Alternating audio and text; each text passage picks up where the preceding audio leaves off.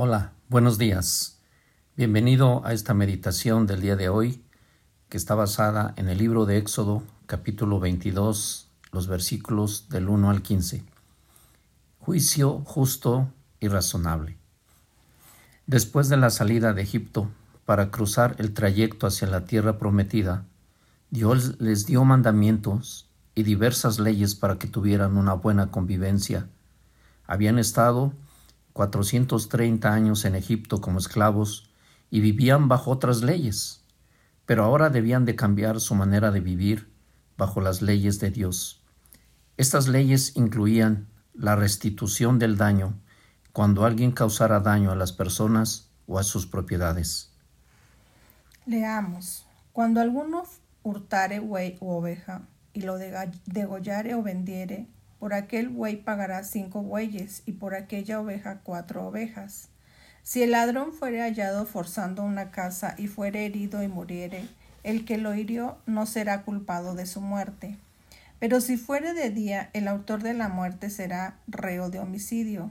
El ladrón hará completa restitución, si no tuviere con qué será vendido por su hurto. Si fuere hallado con, el hurto en la mano, vivo, sea buey o asno u oveja, pagará el doble. Dios les había dado anteriormente mandamientos, y uno de ellos es no hurtarás o no robarás. Y aquel que transgrediera este mandamiento debería de restituir el daño causado. Es muy interesante ver cómo el verso 1 es aplicado muchos años después al mismo rey David cuando se juntó con Betsabé y ella era la esposa de uno de sus soldados llamado Urías. En segunda de Samuel, capítulo 12, verso 5, cuando el profeta Natán confronta a David, el verso 5 dice, Entonces se encendió el furor de David en gran manera contra aquel hombre y dijo a Natán, Vive Jehová, que el que tal hizo es digno de muerte, y debe de pagar la cordera con cuatro tantos, porque hizo tal cosa y no tuvo misericordia.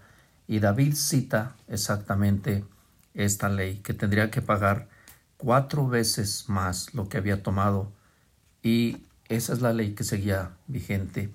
Las leyes de Dios son justas, y por tanto tienen una consecuencia para el que las trasgrede, trasgrede y aquel que es afectado va a recibir restitución. Si alguno hiciere pastar en campo o viña y metiere su bestia en el campo de otro, de lo mejor de su campo y de lo mejor de su viña pagará.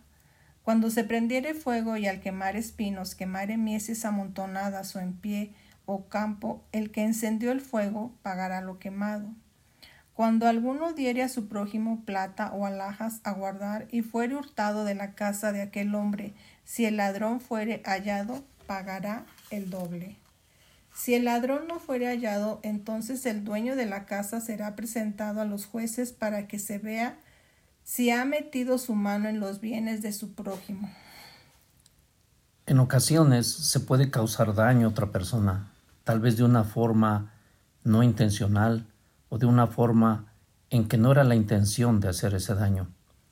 Pero las leyes de Dios también establecen que se escudriñará el corazón para encontrar la verdad y de cualquier forma el afectado recibirá restitución por el daño que ha recibido.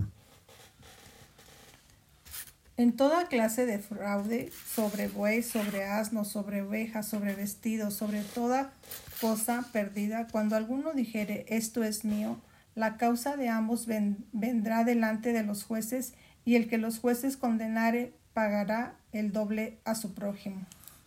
También en este versículo es muy interesante ver cómo en el Nuevo Testamento también habla eh, acerca del fraude, pero habla también y, vemos también la, aquella conversión de un hombre llamado Saqueo que encuentra a Jesús y que una vez que lo encuentra, su vida, su manera de vivir es totalmente transformada. Lucas 19:8 dice, entonces Saqueo, puesto en pie, dijo al Señor, He aquí, Señor, la mitad de mis bienes doy a los pobres, y si en algo he defraudado a alguno, se lo devuelvo cuadruplicado. Jesús le dijo, Hoy ha venido la salvación a esta casa, por cuanto él también es hijo de Abraham. Si alguno hubiere dado a su prójimo asno o buey u oveja o cualquier otro animal a guardar, y éste muriere o fuere estropeado o fuere llevado sin verlo a nadie, juramento de Jehová habrá entre ambos, de que no metió su mano a los bienes de su prójimo, y su dueño lo aceptará y el otro no pagará. Mas si le hubiere sido hurtado, resarcirá a su dueño, y si le hubiere sido arrebatado por fiera, le traerá testimonio y no pagará lo arrebatado. Pero si alguno hubiere tomado prestado bestia de su prójimo y fuere estropeado o muerta, estando ausente su dueño deberá pagarla. Si el dueño estaba presente, no la pagará. Si, si era alquilada, recibirá el dueño el alquiler. En este pasaje lo que podemos notar es que aparece muchas veces esta palabra, la palabra prójimo. Y Jesús nos enseñó también la mejor forma de evitar hacer daño al prójimo, y esto es amándolo. Mateo 22, 39 habla de este segundo mandamiento, dice, y el segundo es semejante, amarás a tu prójimo como a ti mismo. Y de estos dos mandamientos, dice, depende toda la ley y los profetas. Así es que conozcamos, aprendamos y vivamos según la palabra de Dios. Es una bendición vivir bajo las leyes de Dios, conociéndolas y viviéndolas. Pues que Dios te bendiga mucho les mandamos un abrazo y nos escuchamos en la próxima. Dios les bendiga.